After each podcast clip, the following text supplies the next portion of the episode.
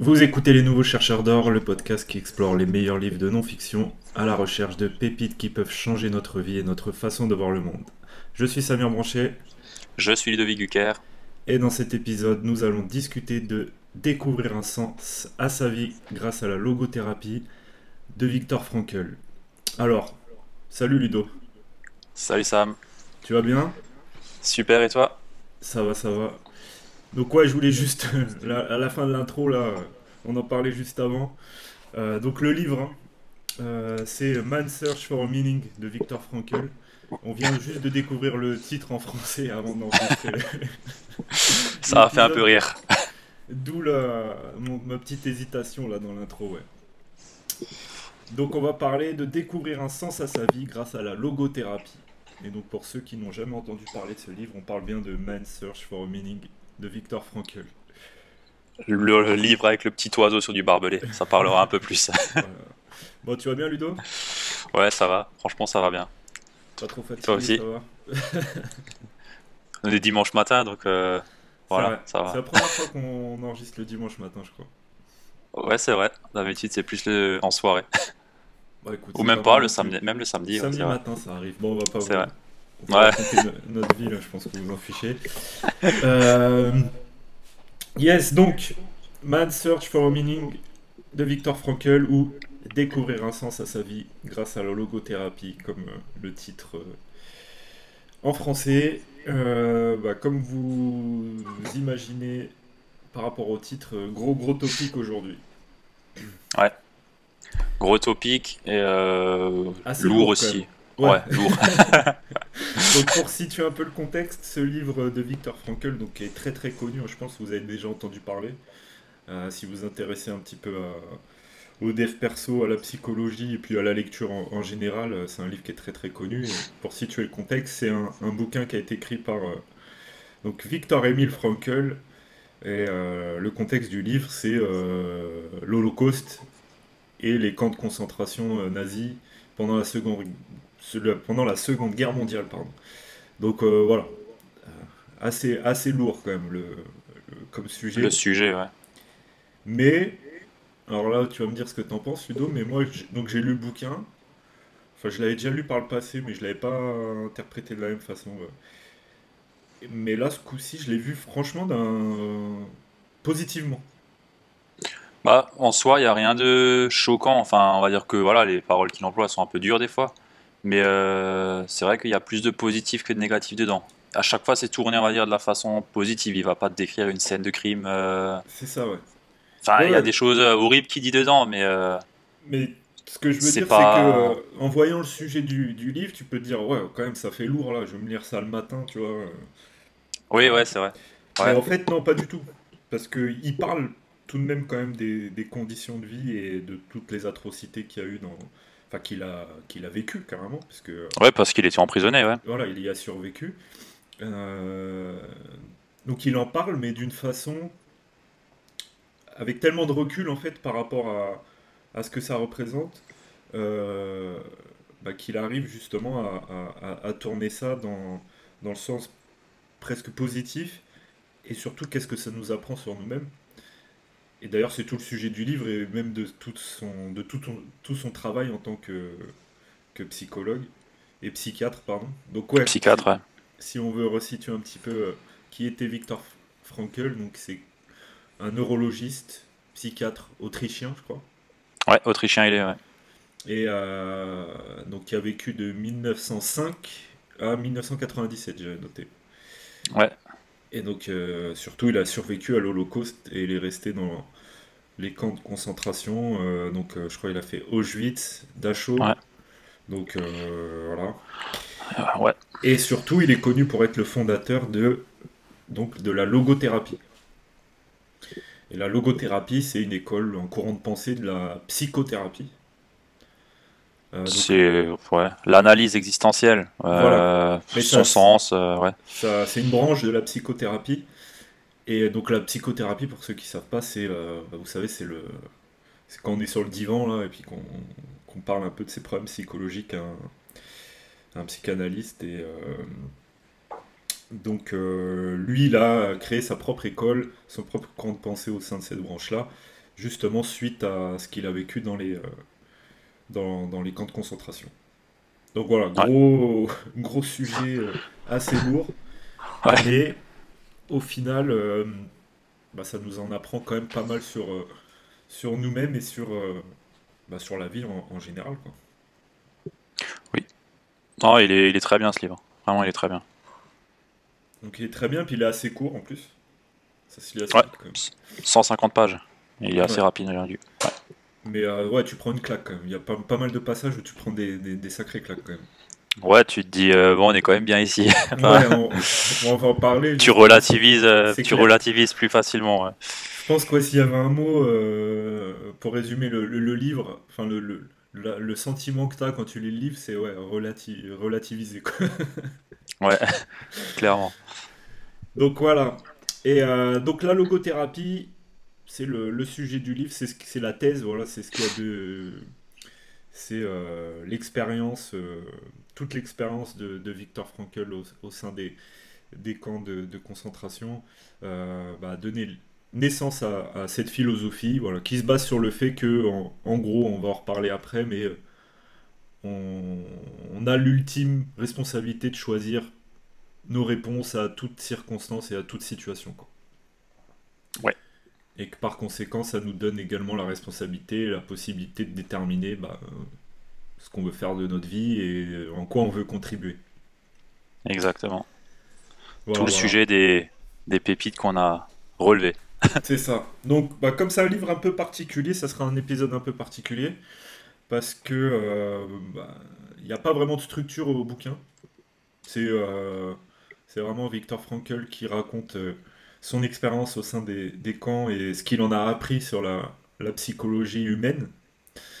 Euh, après, dans la deuxième partie du livre, il détaille un petit peu plus la logothérapie, mais euh, à la fin, ouais, c'est pas forcément le plus intéressant pour moi. En tout cas, c'était pas le plus, plus intéressant. Ce qui était vraiment intéressant, c'est la première partie et, et ce qu'il a vécu et euh, ce qu'il en a tiré comme leçon. Oui. donc du coup, on aura trois pépites aujourd'hui et euh, bah, il s'avère que c'est les mêmes euh, pour moi et Ludo. Donc euh, ce qu'on va faire c'est qu'on va vous, vous citer les, passages du livre qui nous a inspiré ces trois pépites et puis on, va en discuter entre nous. Et comme ça on vous invitera de toute façon à lire ce livre parce que franchement c'est un, must-read. Hein. Il n'y a pas... Il a, pas à dire. Il n'y a pas à discuter. Celui-là, il doit peu importe euh, pourquoi vous lisez, peu importe. Enfin, c'est un, livre très. Euh, euh, Tant que tu es humain, faut que tu le lises. Voilà, c'est ce que j'allais dire. C'est, si tu es un peu humaniste, faut le. Quoi. Voilà. Bah, C'est parti, Ludo C'est parti. Donc, moi, j'avais noté les citations, donc comme ça, je, on, on, commence par ça et puis après, on en discute. Donc, la première pépite, donc, c'est Nous avons toujours le choix. Et la citation qui nous a inspiré ça, donc directement issu du livre, c'est tout ce que vous possédez peut être enlevé indépendamment de votre volonté, sauf une chose, votre liberté de choisir comment vous allez réagir à la situation. Vous ne pouvez pas contrôler ce qui vous arrive dans la vie, mais vous pouvez toujours contrôler ce que vous ressentirez et ce que vous ferez de ce qui vous arrive. Ouais, moi j'en ai encore un à ajouter sur le passage, c'est qu'on peut tout enlever à un homme excepté une chose, la dernière des libertés humaines, celle de décider de sa conduite, quelles que soient les circonstances, circonstances dans lesquelles il se trouve. Voilà, donc ça, ouais, c'était la, deuxième partie du, du passage. Bon, bah, tout est, euh, tout est dit. ouais, ouais c'est vrai, ça résume tout, mais euh, en gros, c'est vraiment une idée, hein, pour moi, qui est stoïque, qui rentre dans le thème euh, du stoïcisme. C'est de toute façon quelque chose qu'on, franchement, qu'on retrouve absolument partout. Ouais. Donc, dans le stoïcisme, donc euh, le stoïcisme, euh, tous les auteurs euh, donc de Marc Aurèle, Épictète, Socrate, etc. Donc d'ailleurs Épictète, il y a une phrase très très connue d'Épictète qui, bah, revient à, ce, que, dit également Victor Frankl. Donc, nous, ne pouvons pas choisir nos circonstances, mais nous pouvons toujours choisir comment nous, nous y répondons. Donc c'est la même chose. Hein. Ouais. C'est toi qui définis si c'est une chose est bonne ou mauvaise. Il n'y a personne d'autre qui peut le faire. C'est ça, c'est la même chose. Et euh, on retrouve ça également beaucoup dans les religions. Hmm. Dans toutes les religions, du livre. Euh, voilà, c'est nous qui décidons de la façon dont on interprète une circonstance et une situation et surtout de ce qu'on en fait. Et c'est ouais, c'est vraiment une philosophie de vie en fait. Bah, t'acceptes les choses, c'est plus ouais, c'est accepter les choses, c'est euh, bah, savoir prendre les choses du bon côté aussi et pas voir les choses que de la, du côté négatif. Et quand une chose est négative, faut se demander aussi si elle est négative, qu'est-ce qu'il y a de positif dedans? Je pense. Ouais, et en fait, faut, faut jamais oublier bah, qu'en fait, c'est notre responsabilité de choisir la, façon dont on répond à, toute situation. Parce que justement, c'est ce qui fait de tous des êtres humains, c'est de pouvoir euh, euh, se détacher un peu de tout ce qui est instinctif et on a toujours la capacité de, penser en fait. Ouais. Et là où c'est puissant, je pense, dans leur cas, enfin dans leur cas, dans les personnes qui étaient enfermées en camp de concentration, c'est qu'ils étaient au fond du trou complet. Euh, à mon avis, tu peux pas faire pire. Ils étaient réduits à des animaux. Clairement, il le dit, hein, c'était des animaux à la fin. Enfin, même pas à la fin, mais ils étaient réduits à ne plus penser, à plus avoir d'émotions, juste euh, trouver de la nourriture et euh, c'est tout. Euh, bah, eux, s'ils n'avaient pas cette philosophie en eux, bah, ils sombraient et en fait, tu, tu, tu pétais un plomb. Enfin, tu pouvais plus vivre, à mon avis. Tu... C'est ça, oui. c'est ce si tu avais le moyen de tirer une balle, tu le faisais, je pense. Hein. Bah, d'ailleurs, c'est. Euh, bah oui, d'ailleurs, il le dit, il y en a beaucoup qui, qui, qui essayaient ou qui se suicidaient carrément. Et. Euh, mais de toute façon, on en revient à ce qu'on disait au début on, est obligé de nous euh, de relativiser quand, quand, tu lis tout ça. Ouais, ouais, non, c'est clair. C'est une autre mesure par rapport à la vie d'aujourd'hui. C'est sûr que ça n'a rien à voir. Par rapport même aujourd'hui, si. Euh, alors, euh, j'imagine encore plus nous, enfin, toi comme moi, on, vit quand même dans le, dans le confort. Donc, bien entendu, on, relativise, mais même des gens qui sont un peu dans, plus dans le besoin ou quoi que ce soit, par rapport. Enfin, il y a toujours pire en fait. C'est ça le. C'est ça le la leçon de ce livre et que en fait, bah, si Victor Frankl et tous les autres qui ont vécu ça, ils ont été capables, enfin ceux qui s'en ont sortis, hein, euh, qui s'en sont sortis en tout cas, euh, ont été capables de relativiser, comme l'a fait Victor Frankl, et pouvoir tirer des leçons positives de ce qui s'est passé. Bon bah nous, on n'a vraiment pas d'excuses quoi sur sur ce qui se passe autour de nous et non, clairement pas. Et euh, ouais, c'est, euh, donc il y a plein de passages qui, qui vont dans le sens de, de, ce qu'on vient de dire dans le livre. Mais euh, c'est vraiment pas les, les, circonstances qui déterminent nos pensées, c'est, c'est nous-mêmes. Alors bien sûr, au quotidien, il y a plein de choses plus ou moins graves qui peuvent nous irriter. Mais il faut jamais oublier que la, la réponse que nous qu'on donne à un événement ou, ou un challenge, euh, bah, c'est notre responsabilité en fait. Ouais. Parce que si lui, il a été capable de, de garder sa capacité de choisir ses réactions, je pense que nous, on peut faire la même chose. ah oui, je pense bien, ouais. Et à mon avis, c'est même euh, une force de pouvoir, euh, enfin, c'est pas à mon avis, c'est une force de pouvoir être d'être le décideur de ce que tu ressens comme, comme émotion et comme ce que tu mets comme conséquence à, à tout ce qui t'arrive. Bah, c'est ça, de toute façon, il y a, un peu de ça aussi, dans, enfin totalement de ça, même dans, euh, dans tout ce qui est autour de la loi de l'attraction, tu sais. Ouais, ouais c'est vrai.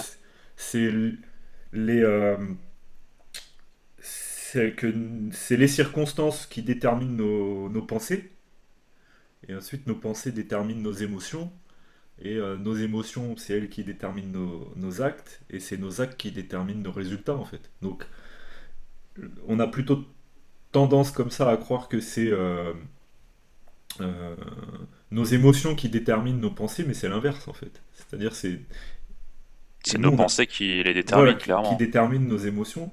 Et s'il y a bien quelque chose qui fait de nous des êtres humains, c'est le fait qu'on a le contrôle sur nos pensées en fait. Et, donc c'est vraiment ce que dit Victor Frankl. Euh, c'est que lui, il a vécu les pires horreurs qu'un homme est capable de, de faire subir à, à, un autre homme, quoi. Et euh, malgré tout ça, enfin, il a perdu, quand même, il faut remettre dans le contexte, il a perdu toute sa famille, il était euh, séparé de ses parents, de sa femme, il savait que sa femme euh, était dans un autre camp. ah, quand il, est, il a réussi à enfin, quand il est sorti en, en 45, il a appris que toute sa famille autour de lui était décédée. Mais il a quand même, il était capable de faire ce livre. Ouais. D'en parler. parler, ouais. Et il explique comment il est resté maître de son attitude bah, tout au long de sa détention, et c'est sûrement ça qui lui a permis de survivre, quoi. Il y a une autre chose que j'avais noté, ouais. C'est à un moment donné, ils ont été envoyés dans une forêt pour travailler. Ouais. Euh, et ils avaient tous peur d'aller dans un camp à gaz ou Pour, pour, aller se faire gazer. Et au final, ils devaient aller travailler dans une forêt et ils avaient, ils parlaient d'art à un moment donné, en disant que euh, pour lui c'était euh, beau de voir le paysage et, et, tout ça, alors qu'ils pensaient au final, ils se montaient en film qu'ils allaient être mis dans gaffe, qu'ils allaient être gazés quoi. Et au final, ils se rendent compte que non, il a un bel événement qui est d'avoir un paysage, quelque chose à admirer, quelque chose à apprécier. Là il arrive à mettre euh, le côté positif euh, dans un événement qui est euh, complètement négatif. Quoi. Oui, bah, et on revient aussi au moment présent, puisque lui, le, il en parlait beaucoup dans le livre, c'est que bah, comme il ne savait pas ce qui pouvait les attendre le lendemain, bah, hum. chaque événement positif était bon à prendre. Donc là, comme par exemple partir en forêt et voir un lever de soleil et revoir la nature alors que ça faisait des, des semaines qu'ils étaient euh, enfermés euh, dans le camp, bah, il le décrit comme un événement qui l'a marqué et qui lui a redonné du, ouais, du, du au cœur. Quoi. Voilà, Donc, euh, exact.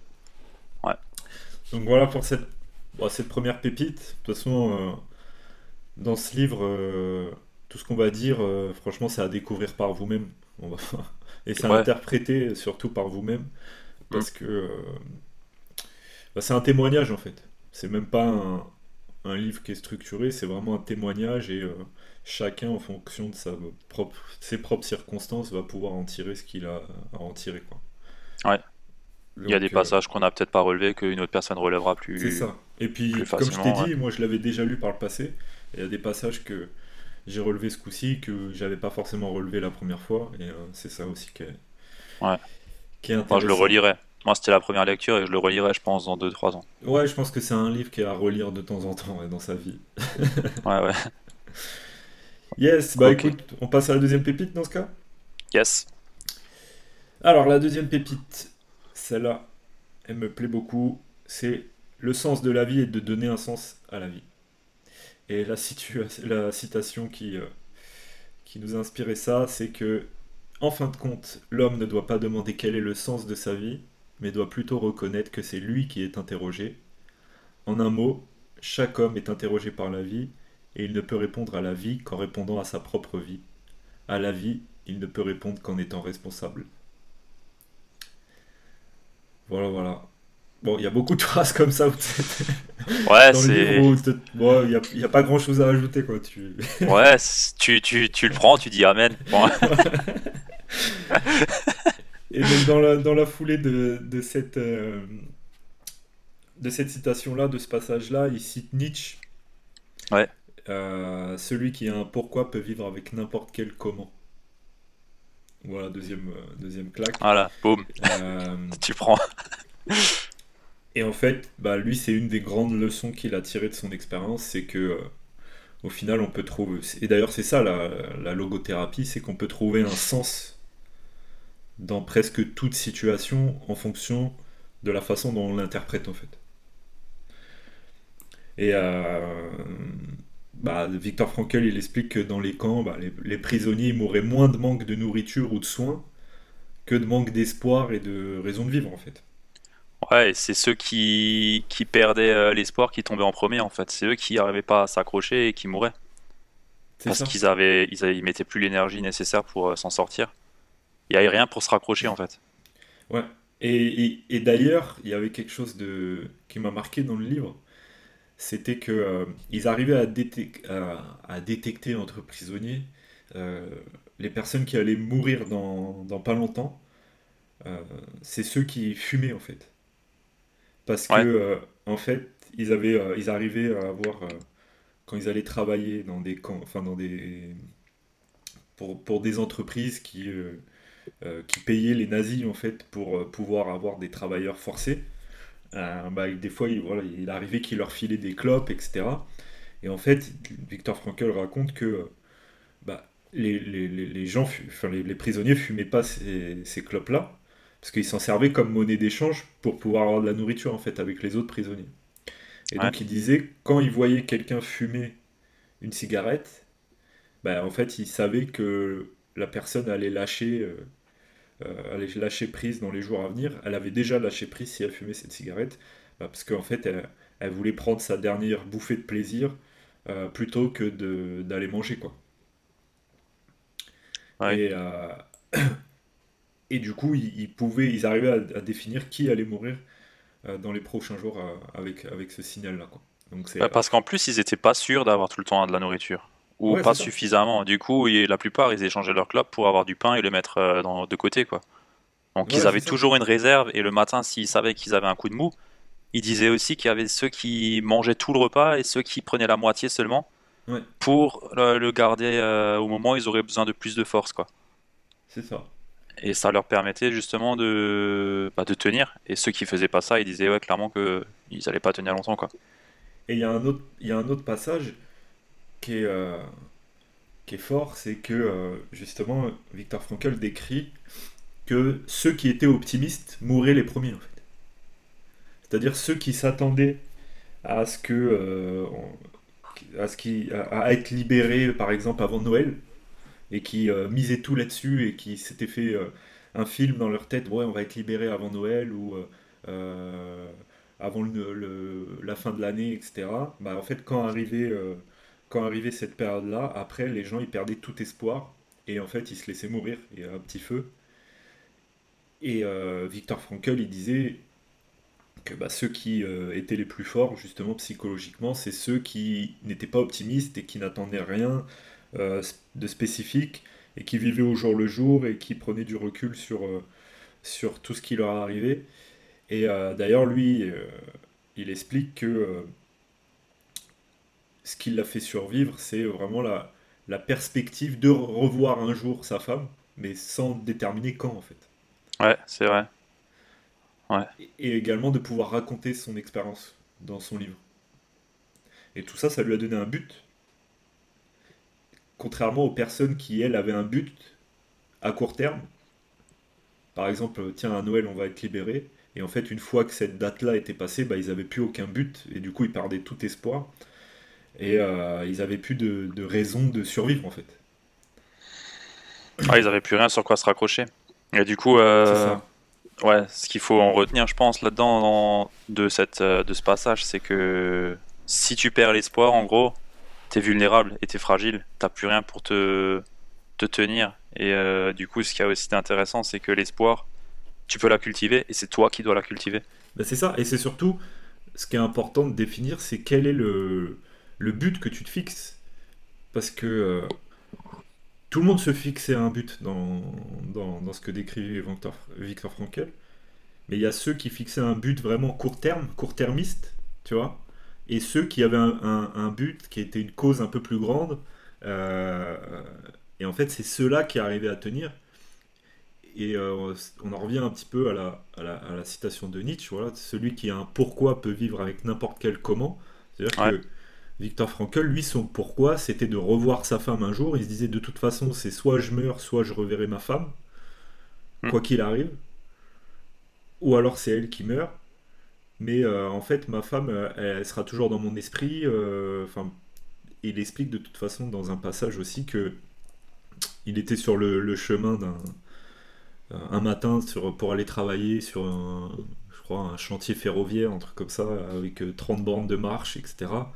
Et en fait, ce matin-là, il, a commencé à, à voir le soleil se lever, et puis il a pensé à sa femme pendant tout le long de la marche. Et en fait, à ce moment-là, il s'est dit, mais en fait, je peux penser à ma femme quand je veux. Et à partir du moment où je peux penser à ma femme quand je veux, en fait, il euh, n'y a, rien d'autre qui peut m'atteindre, en fait. Même si je la revois pas, j'aurai toujours son image euh, dans mon cerveau, quoi. Ouais, ça le drive. Voilà. C'est un peu ce que tout le monde, euh, on l'entend plus souvent parler, ça, c'est le, feu sacré en ce moment. Je sais pas, moi, je le vois souvent, des fois, écrit dans, dans des citations et des trucs comme ça sur Instagram où justement il parle de ce feu sacré que tu as en toi, qu'il faut cultiver, qu'il faut allumer, qu'il faut entretenir pour justement te raccrocher à ton pourquoi et avancer bah, grâce à ça en fait. Et du coup, c'est clairement la même chose dont on parle là. Enfin, je pense. Ouais, c'est. Et donc, c'est quelque chose que Victor Frankl a, beaucoup apporté. Parce que avant, euh, par exemple, si tu prends Freud, et etc., pour Freud, la, vie c'était une quête de plaisir, quoi, tu vois. Hmm. Ou alors, tu avais d'autres, d'autres écoles qui disaient que la vie c'était une quête de pouvoir, etc. Et en fait, là, à travers ce livre, euh, Frankel, il décrit que bah non, la, la plus grande tâche de, de toute personne, c'est vraiment de trouver un sens à sa vie, quoi. Et c'est ça, le sens de la vie, c'est de trouver un sens à sa vie. Parce qu'une fois que tu as, trouvé, défini un sens à, ta vie, bah, en gros, il n'y a, y a, rien qui peut t'arrêter. quoi. Ouais, et c'est ce qui fait. Ouais, c'est pour ça que les entreprises, on leur dit tout le temps, euh, trouver un, un why euh, plutôt que. Enfin, voilà. C'est ce que j'allais dire. Les plus entrepreneurs qui euh, réussissent le plus aujourd'hui, c'est qu'ils ont leur sens à leur vie. Si tu prends des grands entrepreneurs ils ont tous un but commun. Je prends, je sais pas, Feed, c'est révolutionner le, la nourriture pour euh, que ça soit le plus simple, le plus simple possible pour le plus grand nombre. Euh, tu prends Musk, c'est conquérir Mars. Tu prends euh, Steve Jobs, c'était faire les meilleurs produits pour une clientèle, on va dire, artiste, créative, un peu, créative, voilà. Enfin, ils ont tous un but particulier et ils le suivent et ils s'accrochent toujours à ça. et c'est ce qui font qu'aujourd'hui, ils arrivent à atteindre les niveaux qu'ils ont. Ouais, c'est ça. C'est ça. Et euh, il y a une citation, là ce que tu veux me dire, ça me rappelle une citation de, de, de Jeff Bezos. C'est, euh, alors euh, la traduction, ça donne quoi? Ça donne, en gros, soit très strict sur le, la destination, enfin sur l'objectif, mais le chemin pour y arriver, tu peux, tu peux être flexible en fait. Ouais. Et et ça revient à ça, quoi. C'est qu'une fois que tu as ton why, que tu as, ton, trouvé le sens, euh, une, cause un peu plus, plus grande que toi, euh, à laquelle, euh, pour laquelle tu peux dédier ta vie, bah en fait, après le reste, ça t'empêche pas d'avancer. Et donc Frankel, dans le livre, il, a constaté bah, trois grandes sources, trois sources possibles de sens, en fait. Enfin, il décrit trois grandes sources de, de sens. Donc le travail, faire quelque chose d'important, comme on vient de le dire, les entrepreneurs, etc. Euh, l'amour aussi, donc avoir quelqu'un, euh, prendre soin de l'autre, que ce soit un enfant, un, conjoint, euh, un membre de la famille, enfin voilà. Il y, a, des gens qui dédient leur vie à, d'autres personnes, donc une cause qui se rapproche de l'amour. Et puis aussi la souffrance, donc le courage pendant les moments difficiles. Et c'est là qu'il en, qui fait le rapprochement dans, ce livre-là, c'est qu'il y avait beaucoup de gens qui, qui trouvaient euh, du sens à travers la souffrance. Euh, mais la souffrance, c'est pas en, enfin, en soi, elle n'a pas de sens, mais c'est euh, la façon dont on répond à cette souffrance qui, qui donne un sens à, à ce qu'on vit. Quoi. Ouais, ça je l'avais noté aussi. Ouais. Et donc, bah, Frankel, le meilleur exemple, c'est qu'il a décidé d'écrire ce livre pour donner un sens à sa. Enfin, le, moyen qu'il a trouvé de répondre à la souffrance qu'il a vécue, c'est d'écrire ce livre. Donc c'est une belle, une belle leçon, une belle leçon de vie. Ouais. Non, franchement, c'est clair que faut le faire. Ouais. Yes. Bon bah voilà pour cette pépite. Mais comme vous voyez, de toute façon, c'est des choses qui sont euh, euh, qu'on retrouve partout, quoi. C'est universel, ouais. C'est universel. Que alors peut-être la forme est différente, mais quand, quand vous observez un petit peu, c'est des choses qui reviennent encore et encore euh, de toutes les époques. Ah, que ce soit du 20e siècle comme lui, euh, ou même au 21e, ou même au 19e, c'est tout le temps. Même il y a euh, J'allais dire, ouais, avec Marc Aurel et ainsi de suite, c'est la même chose. Et donc, bah, voilà, comme, comme on dit souvent, plus quelque chose est, est, vrai longtemps dans le temps, plus falsifié. Quoi. Ouais. donc, donc là, il n'y a, pas photo. C'est sûr qu'il faut s'y référer et bah faut travailler dessus. et puis c'est clair que voilà, faut le... ce livre-là, ouais, c'est un livre vraiment à, lire et relire. Donc voilà pour cette seconde pépite. Donc le sens de la vie est de donner un sens à sa vie. Donc même ça, c'est très beau. Bah la dernière alors du coup. Dernière. Donc euh, la dernière pépite, Et là, bon, ça, ça va très bien avec les deux premières. Le bonheur et le succès sont des effets secondaires. Et donc la citation qui nous a inspiré ça, c'est Ne visez pas le succès, plus vous le visez et en faites une cible, plus vous allez le rater. Car le succès comme le bonheur ne peut être poursuivi, il doit s'en suivre. Ce sont des effets secondaires involontaires de l'attachement personnel à une cause plus grande que soi-même. Le bonheur doit arriver, il en va de même pour le succès, il faut les laisser se produire. Le succès et le bonheur vous suivront précisément parce que vous avez oublié d'y penser. bon, Ouais. voilà. Euh, bon, tout est dit, hein, on, peut, on peut y aller, je crois. Ah, j'ai encore une phrase que j'ai soulignée, c'est cherche, au- euh, cherche au fond de toi à chaque instant cette raison d'être heureux et le bonheur en découlera. Donc c'est Yes. toujours encore un petit peu lié à la première, c'est que C'est toi ouais. qui décides, c'est toi qui décides si tu es heureux ou pas. Ouais, c'est ça, parce que même là, dans la citation que je viens de lire, on retrouve Ouais, pareil. Voilà, de, euh, ce sont des effets secondaires euh, euh, de l'attachement personnel à une cause plus grande que soi-même. Euh, donc voilà, on, y- on retrouve. donc ça, c'est les fondements justement de la logothérapie, donc de l'école de pensée de, de Viktor Frankl. Et quand je lis ça, voilà, je me rends compte qu'on on passe beaucoup de temps à, à se demander ce qu'on peut tirer d'une situation plutôt que ce qu'on peut donner nous, quoi, en fait. tu vois? C'est vrai. Mais C'est ça que moi, cette, euh, cette, euh, cette citation et même les autres, et là on va retrouver des choses qu'on a déjà beaucoup évoquées dans les autres épisodes, c'est c'est valable pour tout, pour le succès, pour le bonheur, pour l'amour, euh, pour tout.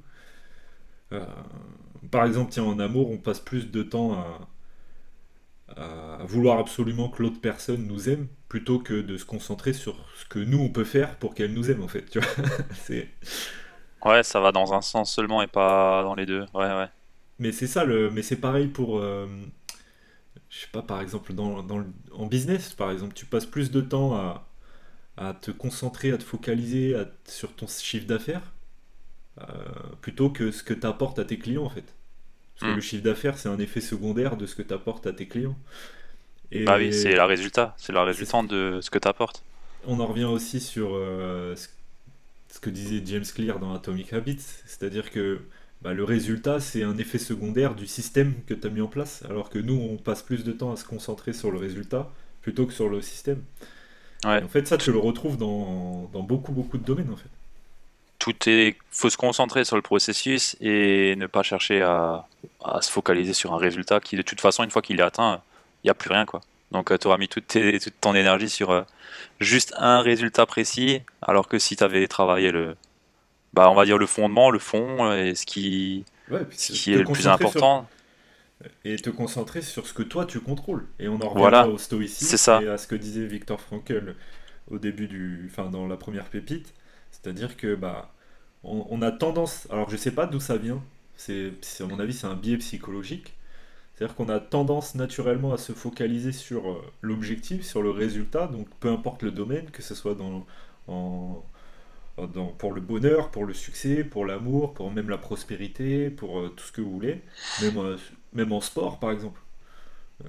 Tu te focalises plus sur avoir 6 abdos plutôt que sur ce que tu vas faire demain matin pour les avoir, ces 6 abdos. tu vois. ouais, ouais, ouais, c'est vrai. Et donc c'est ça, c'est valable dans, dans vraiment tous les domaines.